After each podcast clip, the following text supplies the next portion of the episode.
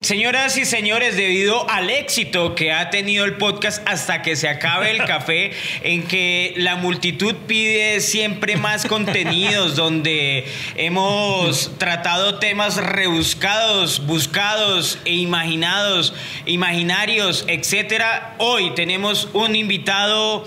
eh, De lujo. de lujo. De, lujo, de, lujo. O sea, es que, que- o sea, es que no, no, no quiero insultar, obviamente, con, con mis halagos a, a Lopera Sánchez, porque ahorita le dijimos maestro. ¿Qué no, diga maestro?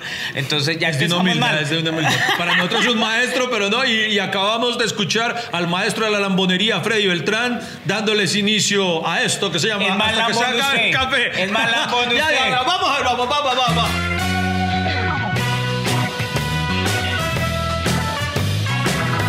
Bueno, señoras y señores, bienvenidos a este nuevo capítulo de Hasta que se el café.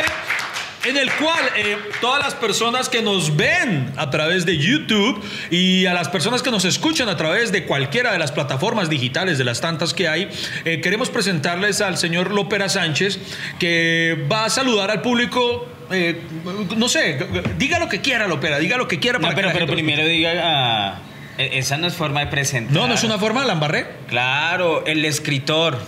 Ah, es que ahorita. guionista, eh, creador de mundos, eh, el bueno. ¿Qué, qué Sí, más puedo que decir?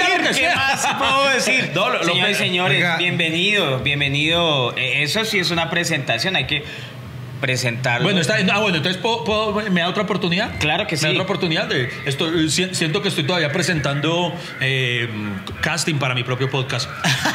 Eh, señoras y señores, hoy nos acompaña un maestro de las letras, un artífice de una cantidad de escenas que ustedes han podido ver, disfrutar en televisión, en cine, en radio y en muchos otros escenarios. Con nosotros, el señor Lopera Sánchez. ¡Eh!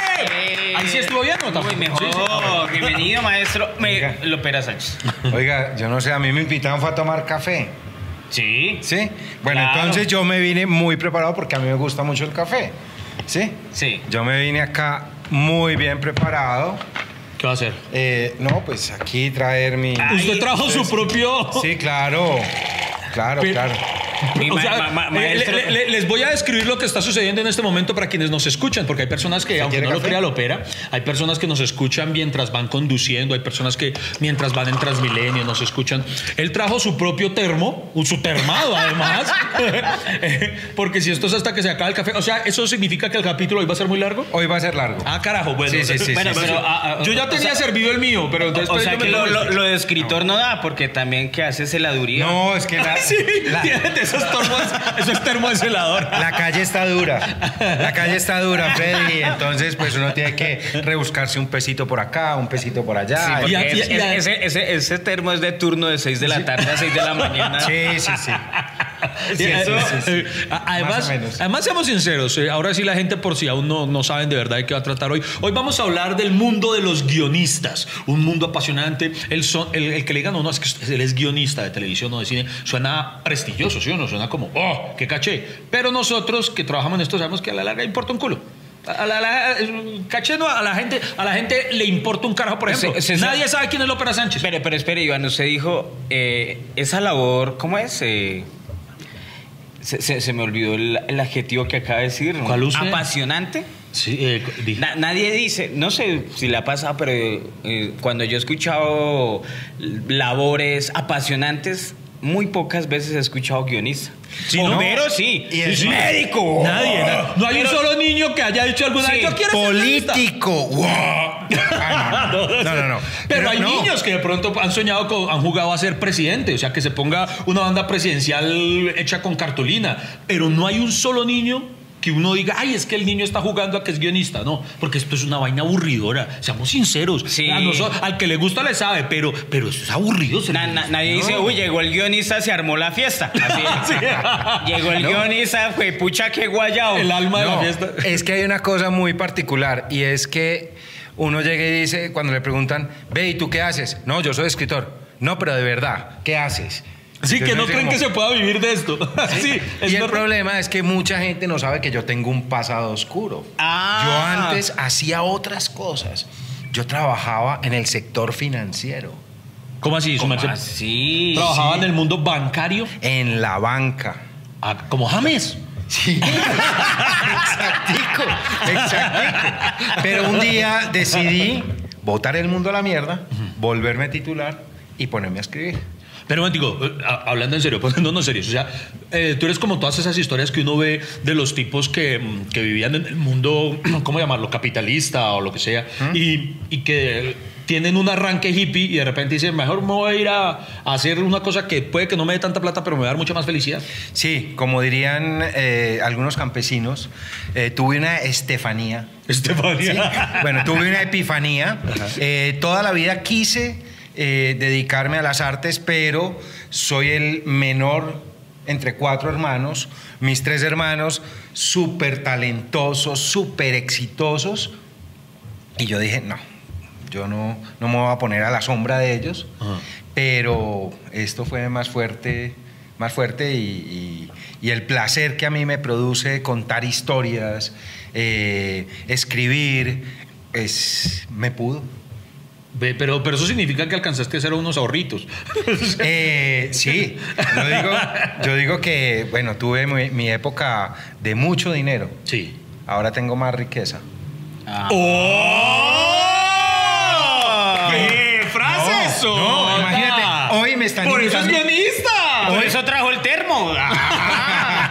Hoy me están invitando ustedes a mí acá. Sí. Imagínate, yo a qué los he invitado en la vida? A nada. ¿Es verdad? Sí. ¿Es verdad? No, y donde se hubiera seguido trabajando en el banco, ni siquiera lo miramos. No, sí, no, o sea, no. Él no nos miraría a nosotros. pero- Oiga, pero no, no, no, pero ahora sí vamos a hablar en serio. Eh, nosotros, eh, los tres, acá creo yo, eh, no equivocarme, nos hemos dedicado de alguna forma a la escritura y hemos sido guionistas de diversos proyectos. Tal vez Lópera Sánchez lo tiene como un oficio más, más de tiempo completo que nosotros, pero a nosotros finalmente es porque de verdad nos gusta escribir. Pero lo que decíamos Ay, ahorita- a mí no. No, no, no, por eso Ah, a, los tres. Pero me refiero a la gente. A la gente le Él siempre es gusta. así, maestro. Siempre empieza insultando a la gente. Que no le diga maestro, que no le diga maestro. Ay, que eh, Lopera. Lopera, ¿hasta qué sirve Tito? Yo no sé. No, después paso el sombrero. a que me den la monedita. No, venga, venga, pero déjenme redondear la idea, carajo. Hombre. no, no, pero lo que quiero decir es que de verdad, a la gente, la gente, por ejemplo, hay algo que yo siempre he peleado y que me da, debo admitirlo, me da rabia. La gente le importa un culo el quién escribe las historias que les gustan. Hay, hay una de las cosas que a mí me parece súper injusta es que, yo no sé si ustedes se han dado cuenta, por ejemplo, cuando se muere un gran actor de Hollywood. Sí. Por ejemplo, se murió Robin Williams. Listo, a todos nos da duro, tan, tan. Pero entonces empiezan a inundar las redes sociales de lo que ellos consideran que son citas de Robin Williams. Entonces ponen la foto de Robin Williams en blanco y negro con una frase súper poderosa de una de sus películas. Cuando esa frase no la pensó Robin Williams, sino un guionista. Lo que hizo Robin Williams fue interpretarla. En cambio, cuando se muere el guionista, el verdadero autor de esa frase, a la gente le importa un culo. Nadie piensa en eso. Entonces, eso es algo que a mí me da rabia. ¿Cómo, cómo se maneja mm, eh, eh, ese, ese, mm, es, esa realidad de saber que nosotros amamos lo que hacemos, pero que, seamos sinceros, de cara al público como que poco le importa o poco valoran el trabajo de un guionista? No sabes que tampoco lo he pensado. ¿No? Ah, bueno, o sea, dije todo eso. Yo todo pasional, todo bonito, todo... No, no, no. En realidad yo, yo simplemente siento que hay dos fases de uno como guionista. Antes de escribir, uno tiene que tener un ego infinito. Sí, es verdad. hay que- hay que- hay que Antes creerse. de escribir. Sí, hay que creerse. Pero una vez escribes, hay que tener una humildad tremenda. ¿Por qué? Porque es que lo que uno escribe no es más que, como lo digo, la tierra fértil donde otros llegarán a sembrar su mejor semilla. No, este es el capítulo de las frases. Definitivamente lo que es traer gente letrada a este programa. No, y, y por fin alguien a mi altura en este podcast de Espera, conocimiento. ¿Me quito el sombrero? No, no, de verdad, de verdad. Cuando uno escribe, ya uno, ya eso está escrito. Ya vendrá dirección, producción, arte, los intérpretes, música, para terminar de crear esto, ¿cierto? Entonces, un guion nunca es una obra ni terminada ni completa, ¿cierto? Sí. Entonces, por eso es que digo yo que en ese momento, cuando ya se termina de escribir, hay que tener mucha humildad. Porque el, el- el oficio del guionismo como tal, de, de cuando ya algo va a dar el salto al audiovisual, es muy distinto al oficio, por ejemplo, del escritor. El escritor sabe que lo que él plasmó, ya eso fue. Sí, o sea, García Márquez terminaba su libro y como él lo entregó, eso fue finalmente el producto. En cambio, el guionista eh, tiene que vivir todo ese duelo o desapego que acaba de mencionar la ópera, que es dejarlo hasta donde él pudo manejarlo y de ahí para allá van a empezar los factores de producción, que a veces no, recórtale un personaje o quite es- este escenario, entra el director a decir, no, yo lo quiero de esta forma, entra el actor de tal cosa, y ante todo eso, en la gran mayoría de casos, salvo algunas contadas excepciones, el guionista no tiene ni voz ni voto. Ni voz ni voto. Pero hay una cosa que también estás saltando y es que para la literatura también son importantísimos los editores. Ah, sí, sí, sí, sí, indudablemente. Entonces, un escritor puede ser muy bueno, pero quien logra la excelencia en su texto es un buen editor. Sí, es verdad. Ok. Es verdad. ¿Estás dormido? No, no, no, no, para nada. Freddy, Ah, sí, bueno, ¿quieres bueno. integrarte a la charla, Freddy? Eh, No, estoy con un preinfarto acá. Oiga, de usted se infartara Me en un programa rompí el mío. corazón. Ese, ese sería el mejor aporte que usted podría darle a este podcast. infartarse en Perdón, yo he dado No, pero muy ¿saben? buenos aportes a este podcast. No, pero saben una cosa, a mí, a mí me encanta eh, el nombre del podcast hasta que se acabe el café. Entonces, cuando me dijeron, cuando Iván me llama y me dice, vení, pues como la séptima vez que me llamó, por favor, te queremos invitar. Yo dije, ah, pues bueno, me van a regalar café. Y bueno, y aprovecho y, promozo, y promociono mi, mi, mi Instagram. ¿no? Ah, pero por supuesto. ¿Sí o no? Claro. Los guionistas no tienen seguidores, entonces es No, necesario. Tienen detractores. Exacto, sí. Porque esa es otra cosa, ¿no? Ahorita hablamos de eso. La gente, eso es como el director técnico de fútbol. La gente cree que lo pudo haber hecho mejor. Todo el mundo. Claro. Todo el mundo. Todo el mundo volvió mierda a la última, a los últimos capítulos de Juego de Tronos, de Game of. Thrones. Y todo el mundo los hubiera escrito mejor, según ellos. Todo el mundo lo hubiera hecho de una forma mejor. Entonces, ese es un caso. Pero Entonces, sí, si cualquiera. quieren elogiar o ser Pero sí, tienen razón, sí. cualquiera hubiera escrito mejor. bueno, tal vez no di el mejor Cualquiera ejemplo. hubiera ¿no? escrito mejor tal vez no di el mejor ejemplo. Sí. Eh, ¿Cuál es el Instagram de, de Lopera para que lo sigan? Lopera Sánchez, guion bajo, escritor. Ah, pero Lopera. Sánchez. Lopera Sánchez, guion bajo escritor. Sí. Uy, pero tus guiones son un poco más elementales que eso, ¿cierto? Son un poco- Sí. Guión bajo, pero es- qué ironía. guión- A, a mí lo que de, de pronto e- este podcast está dando, porque es una segunda oportunidad. Solo es, este, este podcast es de las segundas oportunidades porque nosotros ya nos habíamos visto otra vez, pero con unos equipos bastante precarios, que fue en nuestros inicios de nuestro podcast. Y nosotros habíamos tenido invitado ya a Lopera Sánchez y había traído el termo. y- Yo no pensé ya que usted fuera a contar termo eso. Yo ya no estaba. pensé. Sí, yo- no, pero es, es bueno contarlo porque quiere decir que sí nos preocupamos por nuestros invitados y porque se escuchen bien. Pero, pero es que había un encargado de sonido, Lopera Sánchez. O sea, cuando no hay un buen sonido, no hay un buen elemento. Es como cuando no hay un buen guion. ¿No te sirvió mi primo? ¿Cuál? Era primo mío el que estaba haciendo el sonido. No, Ni le pagaron ustedes. No, no, no, no, es que, es que aunque no lo creas, Lopera, ahí él está haciendo un, un- un acto muy bonito de contrición. Está admitiendo que él fue el que se cagó el, el Oh. podcast. Y, y- y- y tomamos nota. Aprendimos. A- aprendimos. Eh, muchas, a, mí, a mí lo que me preocupa es que en, en esa misma, digamos, eh, circunstancias en que los guionistas están, son, son anónimos todavía, ¿cierto? En, en- en la participación, por ejemplo, de una producción audiovisual. Yo sí me tomé la tarea, Iván, de buscar la biografía de Lopera Sánchez. ah, muy bien, por eso usted está acá, porque, Y, porque y- usted y es él un tenía- pedagogo. y- ese a mí me dio, ¿puedo decir? Bueno, Sí. ya, ya sé por Dígalo, qué, dígalo. Ya, ya sé por qué dejó de trabajar en bancos. ¿Por qué? Porque se acabó.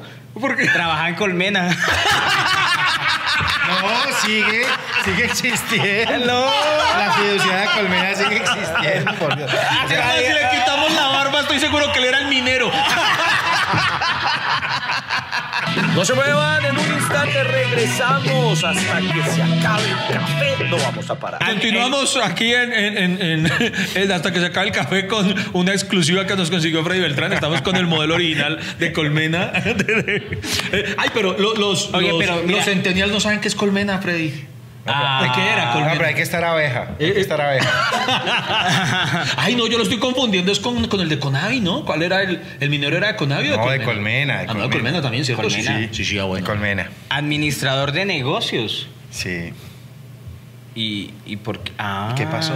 No, no, no. Lo, lo, lo, lo, lo- lo hice como algo malo, ¿no? No, pero uno se imagina, Lopera, que alguien que se dedique al guionismo, como lo dice Iván, es alguien que estudió mm, literatura, Sí. eh, etcétera, etcétera, etcétera, como nosotros que estudiamos comedia. No, ese es, ese es. Yo siempre digo que yo no empecé desde cero, sino desde menos 10. A triple de madre, ¿sí? ok. Porque cuando yo dejé la banca en el año 2001 y me senté, como digo yo, a enseñarme a escribir en un proceso de autoformación, que más que autoformación es de deformación, me, me eché cuatro o cinco años trata- aprendiendo, tratando, buscando, ensayando, leyendo, estudiando. Ay, le ¿Sí? pasó lo mismo a Freddy con el audio de este podcast. Entonces, por eso digo yo que yo empecé desde menos 10, porque tuve que recorrer un camino previo. Entonces, Lopera, eso nos lleva a, a la típica pregunta así de, de- de- periodista novato. Lopera Sánchez, un guionista, ¿nace o se hace? Eh, aquí, mi querido Pero amigo- aquí cabe la pregunta, No, aquí cabe la pregunta. aquí, mi querido amigo Iván, eh, yo quiero decirte que ambos somos cristianistas Sí, señor, somos... de la religión cristianista. ¡Sí! Eh, ¡uh! ¡CR7! Y pues yo estoy absolutamente seguro que cuando Cristiano Ronaldo salió a, lo- a sus 17 años, era un chico que apenas se destacaba. Pero creo que él, a punta de tesón, porque el man es un tesón, ¿sí? Eh, eh, eh, es muy Un teso. tesón es como un teso, pero más Un grande. teso, Sí, claro, es un tesón.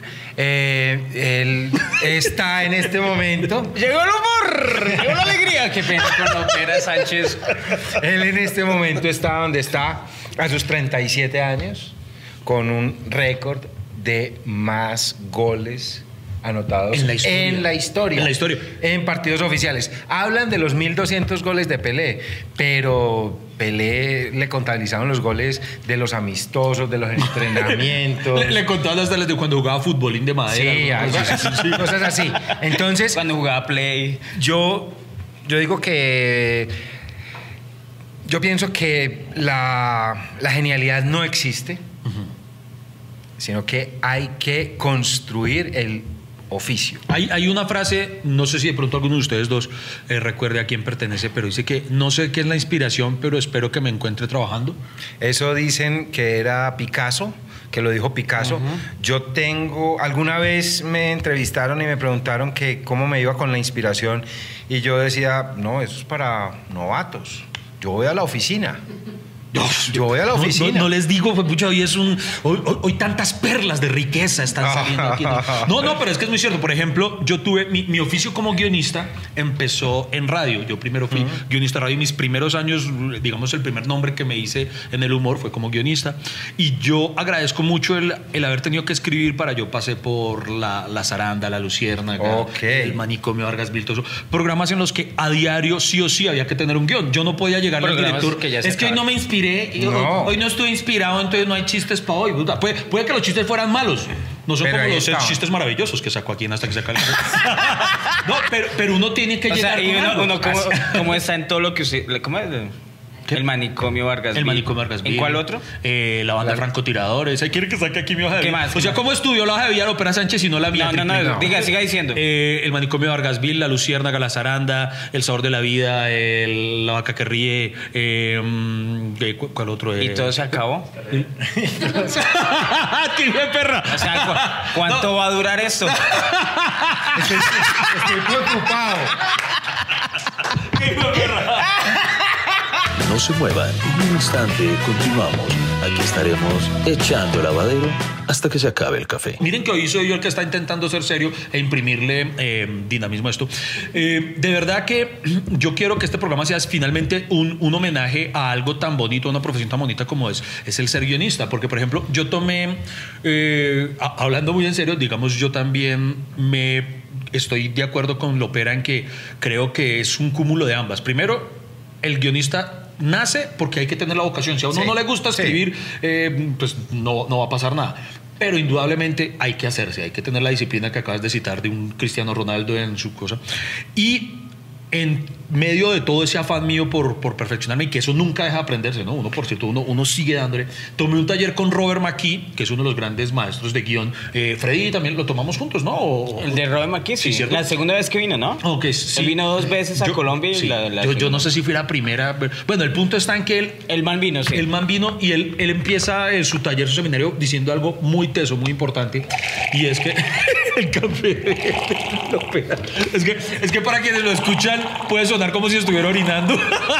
Como- los que están escuchándonos en Spotify, en Deezer, en Apple Podcast, no es que Lopera Sánchez esté orinando, está sirviéndonos más cafecitos. Sí. Oiga, sálgase del baño, por favor. A- algo así. Ay, Dios mío. Oscar Castro lo alambró hasta.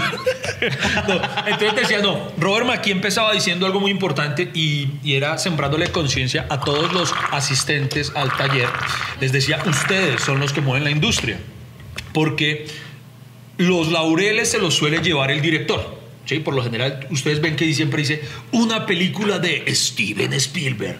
Pero Spielberg no ha escrito un solo guion en su vida, creo yo. No, sí, hay muy, ¿Cuál? escrita y dirigida. No, dígame una película escrita No, por no, Spielberg. no, eh, por lo Spielberg general no. tiene, tiene créditos de, En de producción, guionista, de produ- pero es Pero- porque está pendiente Y- del proceso del guion. No, no, no. Sí, y ti fue escrito por él. No. sé. La lista bueno, de fue. Schindler. No, no, no, la lista de Schindler. La lista, Pero- por ejemplo, mire, la lista de Schindler, si no estoy mal, el guionista, cuyo nombre se me escapa en este momento, fue ganador de premio Oscar a mejor guion original. Y él fue el que hizo el guion, pero no todo el mundo habla es de Spielberg por, Sí. por dirección. Y entonces Robert McKee decía algo muy importante. Decía, si ustedes no escriben, no pasa nada. Entonces él decía, hagan el ejercicio. Lleguen con unas páginas en blanco, entrégueselas a un director y díganle, dirija esto. No pasa nada. Mire, No- cómo, cómo negrean a los guionistas que uno busca por acá en. Ni siquiera en Wikipedia, mire, dice. ¿En qué? ¿En director, qué? Perdón, ¿en qué? Wikipedia. Ah, ok. Le, le entendí como Wikipedia, una vaina se, no, dije- inventó una, dije- una Wikipedia. Sí. Wikipedia. Dije Wikimedia, perdón. Pero gracias por corregirme. Tú sabes que yo estoy para eso. Freddy. lambón. Bueno.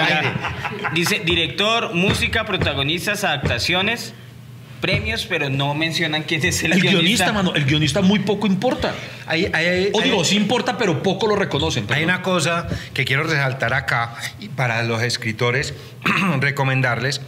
Tenemos una sociedad de gestión que se llama Redes, en la cual uno de sus frases de batalla es porque las historias no viven solas, porque surgen de alguna parte, Muy. ¿cierto? Entonces, a los escritores los invito a que, a que se... que se suscriban, de verdad. Y también quiero invitar a las personas que de pronto, porque esto puede que ocurra, puede que entre alguien de los que nos está escuchando tenga un escritor vocacional, así como lo era, lo era de pronto lo opera en su momento, de pronto alguien que nos escuche. Hay muchas personas que tienen muy buenas ideas, que de pronto pueden tener una idea brillante para una película y todo, y, y no tienen es como Pero o, o el de, de- miedo. de lo esos hay varios. Usted, usted nunca ha escuchado. Es que tengo una idea. Sí, sí, sí. Tengo una idea como para... Pero es que no, y es una película, entonces yo me la imagino así. a ver, a-. Pero, a- a lo- por eso mi Hay- mensaje es siéntese y escríbala. Hay varias cosas. Lo primero, siempre en los talleres que yo, que yo dicto, siempre les pregunto a, a los asistentes, bueno, ¿quién cree que tiene una buena idea? Todo el mundo levanta una mano. ¿sí? Déjenla levantada. Y es, ¿quién cree que las ideas son importantes? Levanten la otra mano. Todo el mundo levanta la mano. Yo digo, bajen esas manos. Las ideas son muy baratas. No son importantes. ¿Por qué?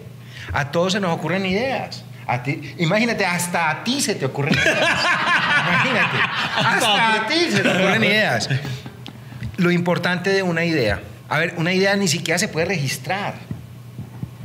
Lo importante de una idea es desarrollarla, Sí, es escribirla. Y eso lo que requiere es disciplina, ganas, eh, gastar tinta eh, y intentar. Pero gastar tinta, darle. tinta depende porque yo tenía, en serio, eh, yo pues cuando, cuando era bien peladito, pues que te- poseíamos lo que llaman la humildad económica, entonces yo no tenía computador en la casa, entonces Ah, ¿no? mis, no, mis amigos eh, Wilson Alejandro Pérez y, y Leonardo Pérez, mis amigos de infancia, ellos tenían computador, ellos estuvieron antes que yo, entonces yo iba a veces allá a, a escribir mis cosas, a, a transcribir, y yo primero escribía en el cuaderno y después iba ya a transcribirlo al computador, y una vez estoy escribiendo ahí. Esto escribía mucho, mucho. yo veo al papá. yo- ah, un saludo a Don Alirio, qué pecadito. Pero pues, la historia es divertida. Entonces don Alirio, veo que como regañando a Wilson. Este muchacho de aquí. Iban todo el tiempo aquí, sentado en el computador, dándole. Y entonces eh, eh, Wilson, mi amigo, le dice, ¿pero, pero qué tiene de malo? No, pues, pues mírela ahí, escriba, escriba en el computador, ahí gastándole la tinta al computador.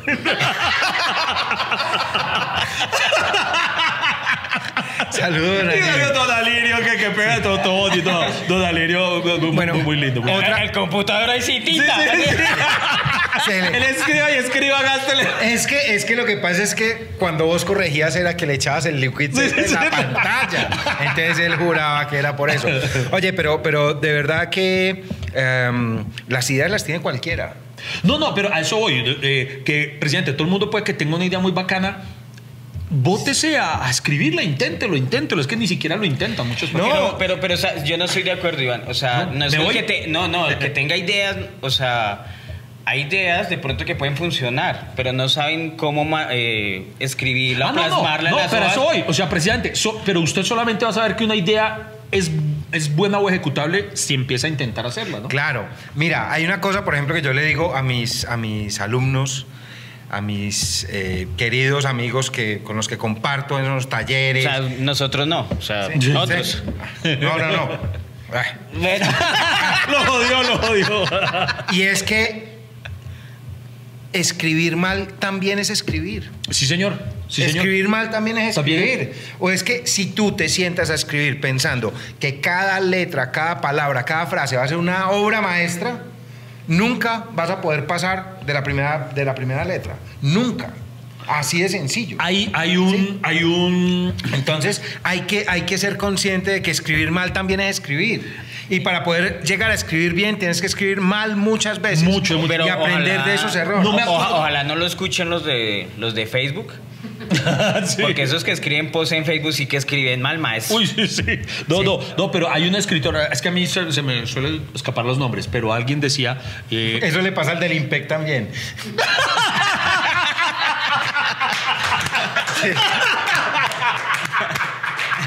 No se mueva, ya seguimos hablando. Aquí estaremos hasta que se acabe el café. Bueno, intentando retomar con seriedad este podcast, eh, iba a contar mi cita. No, pero un escritor, es que uno de los importantes, a- al estilo, no sé si Gabriel García Márquez o, o Héctor Abad Faciolince, no sé, decía que un escritor es más, o sea, se conoce más por lo que desecha que por lo que publica. O sea, es muchísimo, muchísima la vaina que tiene que escribir para Claro. que, para, y desechar para que podamos llegar a ver las cosas buenas que publica. Es que mira, por ejemplo, tú llegas y empiezas a pensar en, en escritores famosos. Llegas García Márquez, Abad Faciolince. ¿Se Ah, no, acabaron? Ah, pero yo sí sé más. Ah, bueno. Mi, mi ídolo, bien. José Saramago. Bueno, muy bien. Pero, pero mira, eh, eso, Vargas por ejemplo, Vargas eso. Llosa. Ah, pero bueno. Pepón de Condorito. Oiga, Iván Marín que Que está lanzando Iván libro, Iván Marín. que Escribió tiene- libro. Que tiene su tercer oiga, libro. sí, yo quiero, yo quiero leer tu libro. Eh, pues eh, está a la venta en los. Sí, sí, es, no, es que yo te dije que me lo trajeras y yo te lo pagaba. Ay, acá. no lo trae. Ay, de verdad. Yo te lo pagaba. Acabo de perder una. Sí. Soy muy buen escritor, pero muy mal vendedor. No, esa, comisión, esa comisión se la va a ganar, no Sí, sé, la ah, Panamericana. Sí. Ni yo lo No, tengo. no, no, no. y, y soy el vecino, el amigo, el compañero. No, no, les va a llegar a sus casas ustedes. No, no, no, no. no. Pero, qué- pero, qué- qué porquería de. pero de verdad, de verdad que este es un oficio que exige mucho, exige mucho, no solo trabajar en el oficio, sino, sino como digo yo, eh, ejercer muchas otras cosas. De es- esto no se O trata sea, ejercer otras cosas que sí le den para vivir mientras tanto. como vender tinta. No, pero usted no le está llenando, usted, usted, usted le está echando con escopolamina de tinto. ¿qué, qué- No. Eh, bueno, si este podcast no sigue es porque nos dio gastritis. Estamos Nunca en había- tratamiento de omeprazol en la casa. Ah, No, pero, venga, no, pero si hay que ser, quiero ser enfático. Por ejemplo, les, les voy a compartir el que para mí tal vez ha sido el mejor consejo que me dieron en mi carrera en todos los aspectos, pero digamos, me lo dieron eh, aplicado a la escritura, pero ha funcionado para todo. Me lo dio presidente uno de los guionistas que más admiro este le dijo, no siga con eso. No, no. Gracias, no, no, no. Me lo dio César Augusto de Tancur Pucheros. Pucheros. Pucheros, un gran, para mí, tal vez un, eh, el mejor guionista de humor, por lo menos, eh, de Colombia. Eh, cuando yo estaba en mis inicios, tuve la fortuna de, de trabajar digámoslo, no sé si sea muy pretencioso mi parte para decir, apadrinado por él. Y aprendí muchísimo a su lado. A su lado. Y él me dio una vez una frase, pues, pucha, que se, que se me quedó acá. Él me dijo, Marín, usted tiene talento. Pero, uy, ¿qué dijimos de la responsabilidad y de la seriedad de apagar los celulares? En, uy, López H es muy buen escritor, pero qué No, no, malo no, para pero, dirigir. pero Es, es una alarma. Es, es una alarma. una alarma y Sí. se tiene que tomar el omeprazol en este momento. No, yo tengo mi tiempo siempre dividido en, en- en horas. ¿Es en serio? Sí, sí, sí, sí. Uy, triple hijo de madre, yo escuchaba vainas así corrigidas, pero. Sí. Y usted, y usted también, por ejemplo, usted echa- está echando un polvo y lo pone a los cuantos minutos. Tengo que acabar al cuánto tiempo. No, segundos. Oye, pero ¿qué te dijo Pucheros? Ah, ¿Qué te dijo Pucheros? Este hombre me- me distra- No, entonces Puchero me dijo, Marino, usted tiene talento, pero el talento, métaselo por el culo. La única diferencia la va a hacer la disciplina. Ah, qué buen consejo. No, no, sí, y es verdad, porque hay mucha gente que cree que es muy talentosa. Yo he conocido gente muy talentosa, con mucho. Ah, no, mucho- fue literal. Con, con la Ah. que no ha pasado nada, pero porque se cree en el cuento de marica, es que soy muy talentoso. Y, Yo- y no, y no, y yo no, te- y no, No. no le meten oficio, no le meten disciplina a la vaina. Yo te cuento una cosa. Yo acaba de sonar esta alarma porque yo tengo mi día dividido en horas. Yo me despierto todos los días a las 4 de la mañana. No, ¿cómo así? Sí. ¿Encerrado? ¿En serio? A las verdad? 4 de la mañana todos los días. Pero ¿por ¿A llevar qué? a los niños al colegio? ¿Sí? No, No, tiene nosotros- hijos. No, no, Ah. no. No tiene hijos, No, por, por no, eso es no. que yo digo, ¿usted Yo cree que si siento- yo, ¿Usted cree que si yo, yo sueño con que Julieta llegue a la bachillerato para no tener que despertarla? No, yo, yo me levanto a las 4 de la mañana, voy, me preparo un café y hago mi primera sesión de escritura diaria, que es tres páginas manuscritas de lo que se me venga a la cabeza como digo yo, es como un desagüe. Ra, todos los días. tres páginas. ¿Sí? Paro ahí, voy, a hago ejercicio, eh, me baño, tada. o sea, a las 7 de la mañana yo estoy arrancando, salvo esa, esa primera tanda de escritura, estoy arrancando a escribir hasta las 12 del día. Después, de 3 a 5 o 7 de la noche, otra vez. O sea, hoy me están dañando el horario. O sea, hoy no le cagamos su día. Sí, no, no. Perdón No, por esto. no, pero, pero, No, pero toda la gente que lo va a seguir en Instagram va a valer la pena. Seguramente. Síganlo en ese Instagram de, Seguramente. de tres hectáreas de duración. ¿Cómo es que, cómo es, que es el, el Instagram? No, Lopera Sánchez, guion bajo, escritor. Escritor. Ok. Pero, uy, hijo de madre, Freddy, usted no se, acaba, Venga, no también- no se acaba de sentir un poquito mal al ver la disciplina del maestro aquí. Eh, Usted, usted a esa hora, también soy usted, a la- usted a las 7 de la mañana, ¿qué ha hecho con su vida, Freddy? yo me levanto a las seis y media a llevar a Matías al colegio, lo llevo al colegio, vuelvo y me echo un sueñito. ¿Ese sueñito dura hasta qué hora? Hasta las ocho, ocho y media de la mañana. Después me levanto y tengo matas. Entonces voy y le echo agua- agüita a las maticas. ¿les habla? A veces. ¿Usted tiene matas? Sí, a Ve, yo no me todas las veces que iba a la calle de Freddy no, No me sabe. ¿Visto las el, maticas? el problema es que son suculentas y cactus y se secan con el agua. Oiga, si yo tengo problemas, se me mueren las maticas. No. Por eso no me atrevo a tener mascotas porque me da miedo hacerle dañito a un ¿A animalito. usted se le murió un Tamaguchi? ¿Usted tuvo Tamaguchi? Tam- Se me perdió el tamaguchi. O sea, maldita Huyó. sea. Eh, huyó. Se le comenzó la sociedad protectora de animales. el Tamaguchi. No, pero obviamente, la, la verdad, el, el, el rigor que tú tienes, Lopera, es bastante envidiable. Sí, sí. Porque el- Yo me acabo de sentir como un culo. Porque la- la- le digo la verdad, el, el mundo de la comedia corrompe. Es cierto, es Y uno, verdad. uno a las 4 de la mañana, digo la verdad, a las 4 de la mañana estaba llegando a mi casa. No, pero cada quien tiene sus horarios y le funcionan como mejor le plazcan. No, pero sí es verdad. Lo- lo- vea que eh, ahí donde vea, yo, yo lo llamo el, el Aristóteles de Usme, eh, acaba de decir algo muy valioso y es que yo, por ejemplo, antes eh, les, les- les conté que en mis primeros años me hice el nombre como escritor y yo era de una disciplina y un rigor escribiendo, pero impresionante. Hasta cuando me empezó a sonar la flauta como comediante, entonces ya, ya dije, bueno, ya, ya no nos matemos tanto. Iván, Iván, ¿tú crees que te sonó la flauta como comediante? Ay, por lo menos no hay para pagar. Oye, felicitaciones Papá. por las nominaciones en, en los India Catalina. Ah, muchas gracias. Vi que están nominados dos veces. Estamos nominados, estamos nominados. No, pero, pero de verdad yo, yo creo que es demasiado importante la disciplina. Y otra cosa que yo siempre insisto, y es que todo, todas las personas que quieran escribir son escritores. De pronto no han empezado. ¿cierto? Ah, lo que yo dije ahorita, que todos pueden tener Sí. un guionista dentro. Claro, de pronto no han empezado. Hay, hay, hay un curso que estoy, que estoy, un taller que estoy creando que se llama Hackearse para escribir. Hackearse para escribir, ok. Hackearse para escribir. O sea, si tú quieres escribir, puedes escribir. Puedes escribir. Lo que tienes que hacer es hackearse. O sea, tienes que hackearte para encontrar la forma en que sí puedes escribir. Y como les digo, escribir mal también es escribir.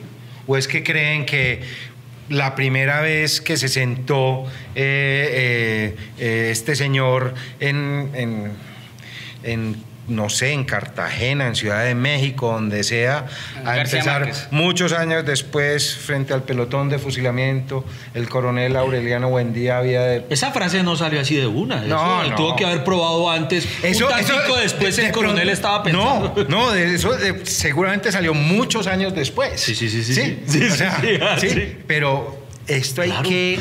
Por- dar. que yo, yo una vez estuve en un taller de escritura y, y yo, todos empezamos eh, hace mucho tiempo. sí, sí, sí, sí. Entonces, cuando el, el profesor fue a pedir la, la tarea, quien haya escrito hace mucho tiempo no lee. Así. Y todos quedamos así. sí. Ay, Dios mío. Claro. Eh, sí, to- todas esas cosas. Porque uno, uno se le inculcaron porque por los cuentos infantiles. No, pero, pero mira, mira, mira también que hay, hay, hay, hay algo que para mí es inherente para todo escritor. Hay que leer. Sí. O sea, tienes que leer y leer y leer. Antes de escritor tienes que ser lector. Entonces, si no lees, no tienes referentes. Entonces, te quedas con los cuentos de niño de había una vez o hace mucho tiempo, qué pena, Freddy, qué pena. Sí, no, Entonces- pero tiene razón. Oye, Pues, ¿Para qué cree que uno va a los talleres? No será porque sabe tan huevón. Iván siempre es por debajeando los demás. De pronto a veces uno va a los talleres a preguntar si tienen un espejo como el que le acaban de robar. Sí, sí, sí. O que está, se está ahogando el carro, vea. Vete, pero, eh, a propósito de eso de lecturas recomendadas, ¿tienes algún libro que le quieras o que puedas recomendarle, por ejemplo, a algún escritor en ciernes que, que- que diga, pues, algún Mira, hay, texto para empezar? Hay, hay varios, es, es- es chistoso porque he estado, he estado eh, recomendando mucho varios textos de escritores hablando del oficio de escribir. Uy, qué bonito. Entonces, Mándese ejemplo, con la recomendación. Entonces, imagínense, hay un señor que no sé, creo que es muy poco conocido, se llama Stephen King.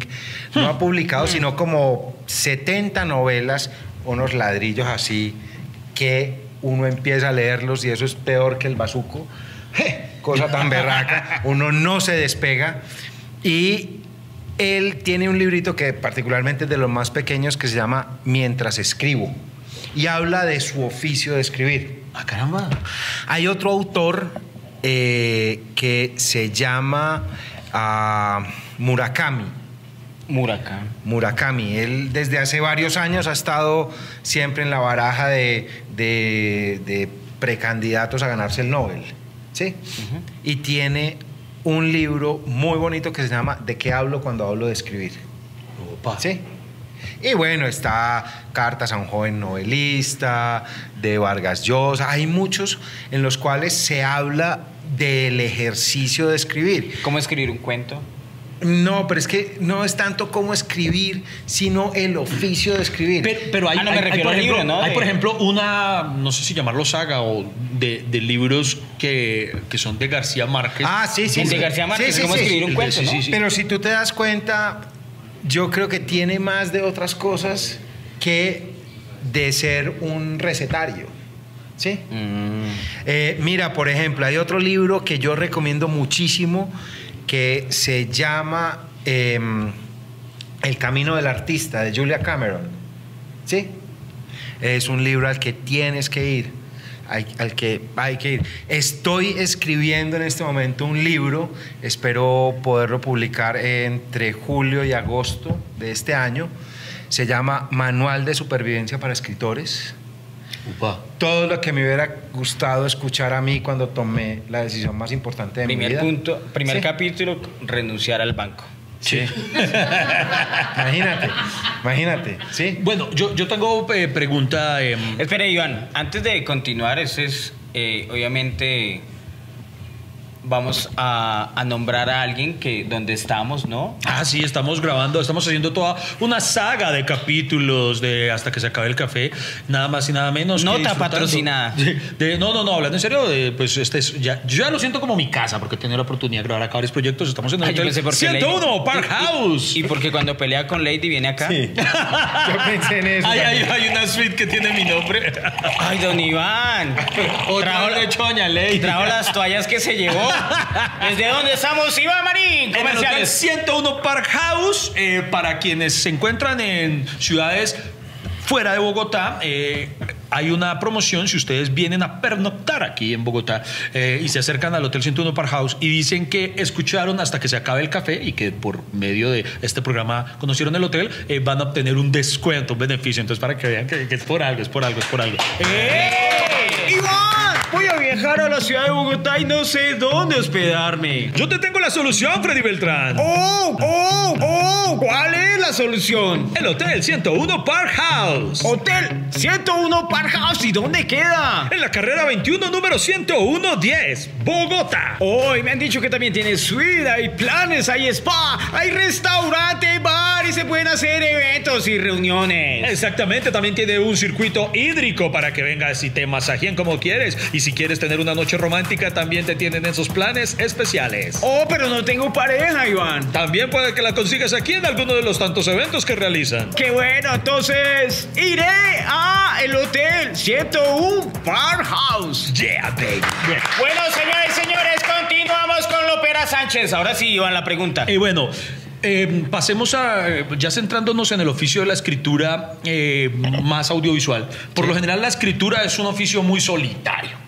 Pero cuando uno pasa a formar parte de un colectivo, es que se da más en televisión.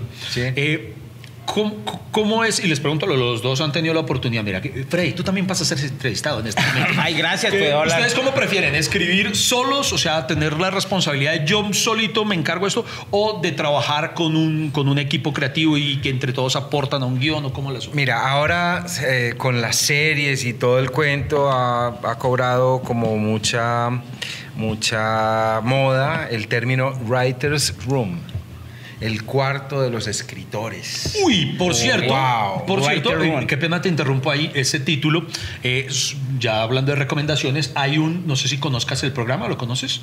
No. No, eh, hay un programa, eh, hubo, porque ya no, solo alcanzó a tener, lamentablemente para mí, dos temporadas, pero se llama así, eh, El Cuarto de los Escritores, Sí. es conducido por un, un guionista ganador de premio Oscar, se me escapa el nombre otra vez en este momento, pero... Como el fue- del Impec. como el del Impec. fue fue el, el- ganó el Oscar por The Descenders. Y este es un programa muy, muy bacano porque él en cada capítulo entrevista y tiene charlas con grupos de guionistas. Encarga, por ejemplo, en un capítulo habla con los guionistas de Game of Thrones, en otro habla con los guionistas de Breaking Bad y todo. Y, salen y se aprenden cosas muy interesantes acerca de cómo eh, tuvieron que debatir tomando la decisión de a qué personaje vamos a matar en esta temporada para sorprender o cómo vamos a resolver tal misterio. Es, es algo para los que les gusta esto. Me imagino que el programa no tuvo mucha duración porque, admitámoslo, somos pocos los que vamos a ver eso con pasión. No creo que mucha gente se mate por ver. Oscar Castro está buscándolo en Google seguramente, Seguramente. Verlo. Pero, pero solo alcanzó a tener dos temporadas, pero a quienes les gusta esto, quieren aún ahondar más, no sé si se consigan alguna plataforma o algo. eh, el cuarto de los escritores. eh, Pa- para los que no entendieron, Writer Room. eh, ¿Cómo es? Writer Room. para los que no manejan idiomas. Ahí sí que no lo entendieron. No se mueva, ya seguimos hablando. Aquí estaremos hasta que se acabe el café. Ahora sí, antes de que Sí, sí, interrumpiera sí, ya, Iván, perdón. gracias Pero- por interrumpir a los el- invitados. El aporte era válido. Eh, Oye, entonces, con, con esta nueva moda del cuarto de los invitados, eh, ah, de los invitados, ¿qué tal? El cuarto de, De los, los escritores, eh, pues sí, eh, se, se ha cobrado más conciencia del trabajo en, en equipo que hay, que hay un... em, hay un, ¿cómo es que se llama? El showrunner. El showrunner, sí. Eh, O sea, hay una serie de figuras que han venido cobrando mayor relevancia. Eh, y yo creo que básicamente es realmente es lo mismo que escribir solo o acompañado. ¿En qué sentido? Yo creo que depende más es de dónde viene la escritura. Si estoy escribiendo una historia mía para mí y después sal- salir a venderla, pues ahí es el cuento mío, ¿cierto? Pero si a mí me contratan, me contrata un productor o un director para escribir un guion, para llevar una historia a cabo, pues hombre, yo tengo que ser muy inteligente, escucharlo muy bien para saber qué es lo que él quiere cómo lo quiere, no, no sea que él piensa en una historia y se la imagina como un drama tremendo y uno lo que hace es una comedia negra. Pues el tipo te va a despedir inmediatamente y seguramente no te va a pagar. ¿Pero prefieres escribir en solitario o, o- o a dos manos en compañía? ¿O te da No, igual? Por lo general escribo a dos manos. ¿Sí? No me parece sinceramente que el invitado se tome sus atribuciones. No, no, no. Me, me- me da igual, me da igual siempre y cuando haya unas, directriz, unas directrices muy claras. Freddy. Ah, ah, no, ahorita cuando, cuando Iván decía lo de la labor del escritor, que es una es un trabajo solitario, eh, yo me imagino, yo pregunto, ¿eso es necesario ser solitario para escribir o eso también se volvió un cliché No, del yo creo, escritor? que, yo creo que hay una, una serie de clichés y una, y una serie de, de romantización de la, de, la, de la imagen del escritor, de, de que es vagabundo, de que es solitario, de que... Anda con termos así. ¿Ah? Que anda con termos de café. No, no, no. Leyó en las mujeres diciendo, escríbeme aquí, escríbeme aquí. Oye, no, no, en realidad, en realidad eh, creo que es muy importante también para un escritor alimentarse de lo que sucede. Yo, yo creo que, por ejemplo, uno de mis ídolos actuales, digamos contemporáneos así. como- Gracias. No, no quería que lo dijeras acá. No, no, pero por ejemplo, Alex Pina. Alex Pina, el creador y- De la Casa de Papel. de Casa de Papel. Pero él, él concibe la idea original y él empieza a llamar a otros. Por ejemplo, llama a. mm, Ay, se me olvida, se me escapa el nombre de, de su segundo al mando en la Casa Sí. de Papel. Eh, Javier Córdoba, si no estoy mal, es el nombre. Eh, luego de haber leído una novela escrita por él. Y no sé, en algo que, que percibió de la novela, le dice: Este man es el que el que puede junto a mí escribir esta, y lo llama y le cuenta la historia de Casa de Papel y todo. Entonces yo creo que eh, parte de la genialidad de un guionista eh, también radica en, en el saber escuchar, por más, por más putas que sea. Por ejemplo, yo tuve la ventaja, la gran bendición, Freddy la compartió conmigo, de trabajar junto a Fernando Gaitán, escritor de la telenovela con el Guinness, con el Guinness Record. Se me pegaron los, los idiomas de Freddy, ahí fue perra. Eh, Perdón, porque todo lo malo me echa la culpa a mí. con el Guinness Record de la, de la novela con más adaptaciones en el mundo. Entonces es indudable el, Claro. el éxito de Fernando Gaitán. Y la primera ocasión en la que trabajé con él en una, en una reunión creativa, lo primero que él nos dijo a todos fue, quiero que se olviden de quién soy yo. Si ustedes sienten que deben debatirme algo, háganlo sin miedo. Y eso me pareció muy bacano. Para mí eso ya dijo mucho de él, porque hay otros que por el contrario pueden decir, "Ah, es que yo ya soy el, el escritor de Tilafea, yo soy el putas, a mí ustedes no me van a decir cómo venir a hacer algo. Y él, y él, es, y él escuchaba, o sea, uno le podía debatir. Ajá. No le hacía caso, pero le, le podía- Sí, No, pero a mí, a mí esa frase me condiciona más. Sí. Hagan de somos amigos. Suelten. De- Depende, porque si se lo dice a uno la, a la mujer, no. Por ejemplo, no caigan en esta trampa, muchachos. A mí Lady, cuando estamos empezando, me dijo, no, por ejemplo, si a ti te gusta una chica, dímelo, no hay ningún problema. La Ah. podemos morbosear juntos. Y yo una vez de huevón, estamos en un centro comercial y digo, uy, mírale, mírale la nalga a esa muchacha. Puta, está ahí. No, no recibió un golpe, fue por mí. Ya, ya aprendí, entonces no caigan en esa trampa. No, no, no, no, no caigan. ¿Me repite la pregunta? Ay, ¿cuál era? ¿Cuál era la pregunta? de- No, no, no, de escribir solo. Ay, Ah, estamos hablando de solitario. Yo creo que una de las grandes virtudes que tiene que tener un escritor es saber escuchar.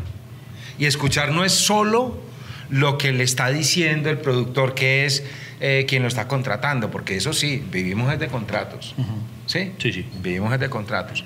Entonces no es solamente escuchar eso, sino también escuchar qué es lo que está sucediendo alrededor, qué está sucediendo en la ciudad, en el país, eh, en el sector donde te mueves.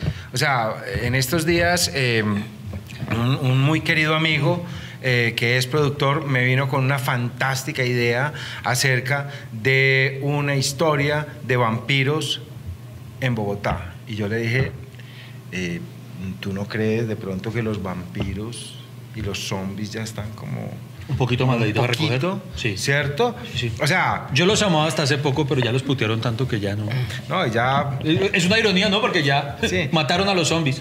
Sí, sí, sí. Usted, sí. usted lo odia por Robert Partis. ¿Entienden mi humor? Sí, sí, sí. No, entonces, entonces hay que saber escuchar muy bien, muy bien eso. Y bueno, como en el caso que tú dices, claro, él escuchaba y tomaba lo que le servía y lo que no, pues no, no lo tomaba. Pero, pero por Sí, ejemplo, se escucha, Iván, saber escuchar. No interrumpir. También un buen consejo es dejar hablar. ¿Qué opinas de la gente zapa en un taller creativo, por ejemplo?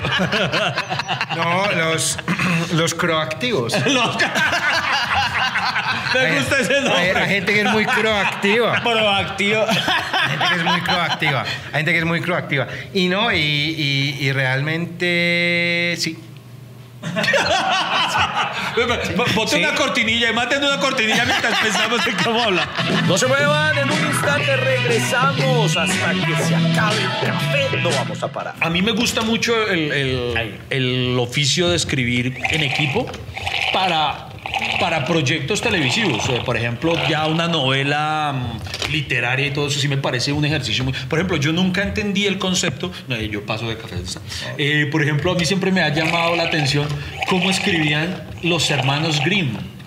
Porque eran cuentos de los hermanos Grimm, o sea, los dos trabajaban en conjunto. Espere, Iván. Ortega y Gasset. El termo Ortega y suena mucho. Ortega y Gasset, ¿cómo escribían? No? Ortega y Gasset. Hay gente preguntando, ¿sí? Oiga, así como escribía todo Ortega y Gasset. No, no, pero por ejemplo, cuentos de los hermanos Green, ellos se ponían a debatir, por ejemplo, bueno, ¿qué tal si hacemos un cuento que llame Caperucita Roja y el otro debería ser azul? Y empiezan a debatir en torno a, bueno, o sea, ¿cómo, se, cómo, cómo, cómo podía ser el proceso de ellos escribiendo cuentos, marido? O sea, a mí eso se me hace muy complejo. Yo, yo por ejemplo, con Fred y con otros amigos hemos tenido la oportunidad de trabajar en, en proyectos donde, listo, tal, eh, ¿qué tal si metemos esto, tan, tan? Pero hay cosas, por ejemplo, los cuentos que yo escribo, por ejemplo, en mi blog. Yo no, me, yo no me vería socializándolos con alguien para tomar la decisión de qué va a ser mi personaje ni nada. Entonces yo creo que también hay diversos aspectos de, de la escritura en la que eh, ninguno de ustedes me preguntó, pero me pregunto yo mismo, Iván, ¿a ti te gusta escribir más solo o en compañía? Y yo, oh, Iván, qué buena pregunta. Eh, eh, sí, en proyectos televisivos me gusta más escribir en compañía, pero para otras cosas sí prefiero Solo. Iván e Iván. Iván. Iván. Sí, porque a ustedes les importa un culo mi opinión, entonces por eso me preguntan. sí, sí. No, no, yo No, pero creo- de- de- digamos no habíamos llegado a esa pregunta, Iván, porque mm, digamos para ustedes es muy normal hablar de, de, de ese aspecto televisivo que, que ustedes manejan, pero para la gente no es común, o sea, todavía eh, sospechan cómo se maneja lo televisivo, ¿cierto? Por ejemplo, ahorita Lopera describía que normalmente tiene una historia y sale a venderla, así fue como se dio hay, a conocer. hay- hay diferentes formas. No, mira, por ejemplo, lo primero bien conocido que escribí yo fue una serie web llamada Adulto Contemporáneo. Ay, yo lo he visto. ¿Tú escribías adulto contemporáneo? Sí, yo escribí las tres primeras temporadas. A mí me Las que fueron buenas, las que fueron buenas. Sí. ¿Y cuántas duró? Tres. Ah. No. Oye, a mí me llamaron de la casa productora y me dijeron, mira, queremos hacer una serie web con estos aspectos. Yo empecé a darle vuelta, a crear personajes, esto y lo otro. Llevé la estructura, los personajes y ya empezaron a votarme. Ve, mira, es que cuando baila el adulto contemporáneo es distinto. Entonces, hacer uno del baile.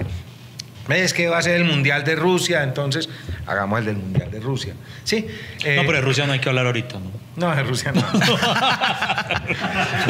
Sí. No, no, ese, Bueno, no, ese no. mundial. Sí, No, no, no, no, no, no, estoy hablando de, de, de, de los rusos, de los que trabajan en Ah, la sí, por construcción y, y todo pero, por ejemplo, eso me recuerda, eh, hablando de lo que decías ahorita, de, cuando, cuando un productor le pide a uno algo. A, mí me, a mí me ocurrió en una ocasión, no voy a decir quién es, porque los, los que escuchan hasta que se acaba el café se emputan conmigo porque nunca digo el quién me dijo, pero, pero es que no, no puedo. Eh, Pero digamos, me llamaron de una productora importante. Sí. Y, Caracol. Y, me dicen...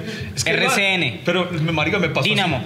Hombre, cállese. Es este, este RTI. Él siempre me quiere calentar con la gente, Lopera. Me dice- Netflix. li- literalmente la reunión fue así. No, Iván, es que tenemos una idea tremenda. O sea, o sea, una idea brutal, o mejor dicho, mira, básicamente, queremos, querían llevar al cine una película. Es que queremos, ¿qué pasó ayer? pero latinoamericano. Y yo, ok. ¿En qué consiste? Dice, no, eso. Y yo, ¿qué? Claro, y ya, claro. güey, puta, y no, No. ¿y cuándo será eso? No, no, que tenemos que hacer eso que pasó ayer, pero no tenían ni puta nada. Mira, ¿sabes, ¿sabes cuál es el antídoto? O para que te cuenten más, o para que partiendo de esa base tú empieces a trabajar. Mi número de cuenta es tal, eh, mi anticipo es tanto y, y les vale. Ah, tanto. no, pero eso lo pueden hacer los guionistas posicionados. Uno, uno no. No, yo, yo los que dije fue, ¡qué idiota! A, No, mí, no, no, a mí me pero es toca, que es- mi Neki es este. o David Plata, si quiere. No, no, no, mi cuenta en Binance de Bitcoins es tal. Ay, Oye, O- o también- pero también me ha ocurrido, no, sé si te ha pasado. Pero, Ah, bueno, que pero, terminas. pero mira, pero mira, es bien particular porque es que eh, este semestre, ahorita creo que en un par de meses, se lanza en Colombia una película escrita por mí que se llama Guayabo. Ah, Hangover. Pero hay una cosa bien particular y es que es después de una rumba, un par de amigos no se acuerdan de absolutamente nada y al despertarse están los dos en una cama y entre ellos dos está una mujer preciosa muerta. A Freddy a mí una vez nos pasó algo parecido. pero el que estaba. Pero el muerto era yo. Pero, pero peor porque quien estaba en la, mujer, en la mitad no era una mujer preciosa, era Quevedo. No se muevan, en un instante continuamos. Aquí estaremos echando lavadero hasta que se acabe el café. Pero, güey, puta, fue que nos vieron. Había cámaras.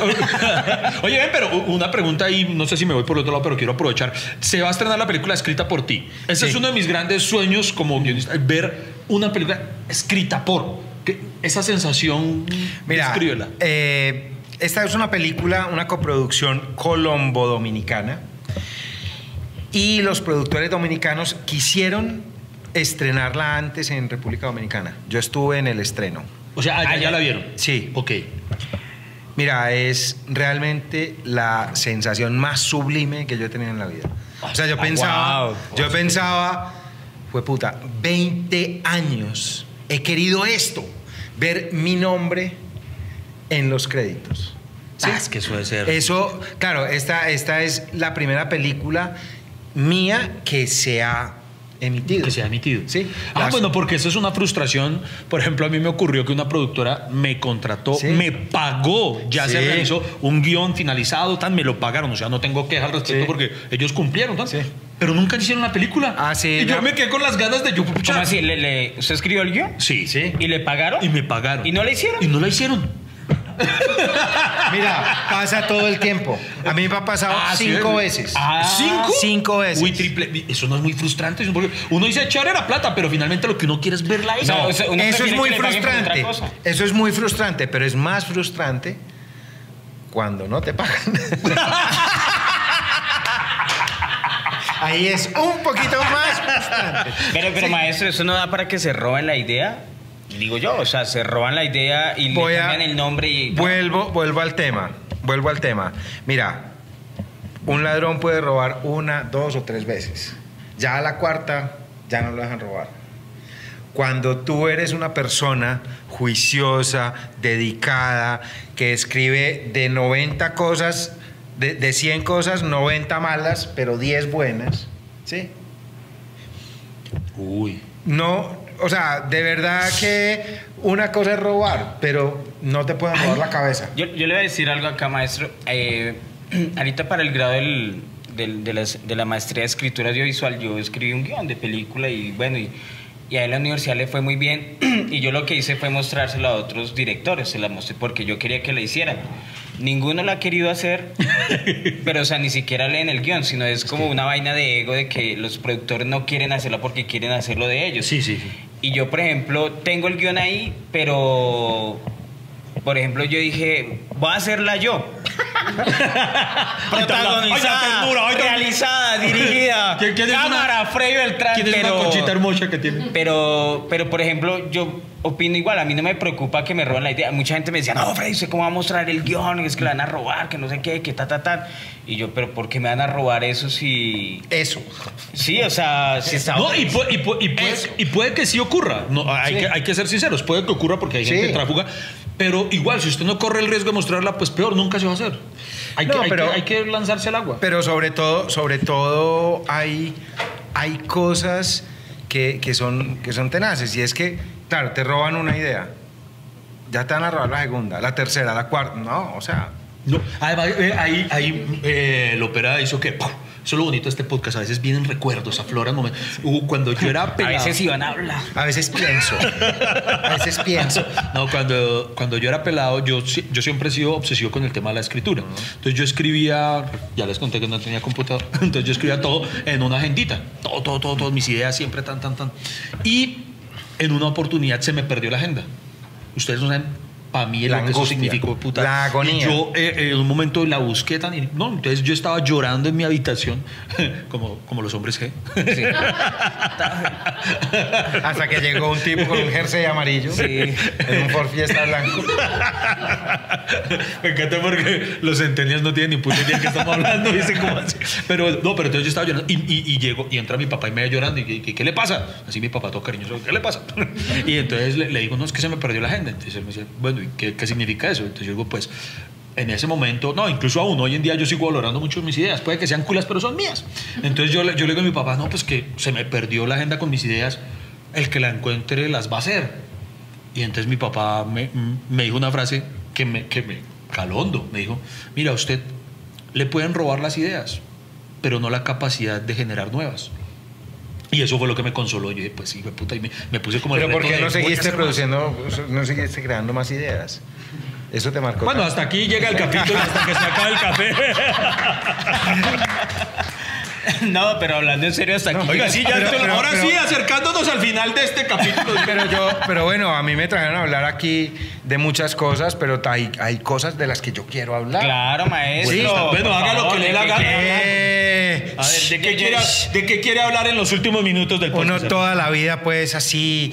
ugh, no, bueno. Y si mejor las escribe. Dímelo en inglés. Dímelo en inglés.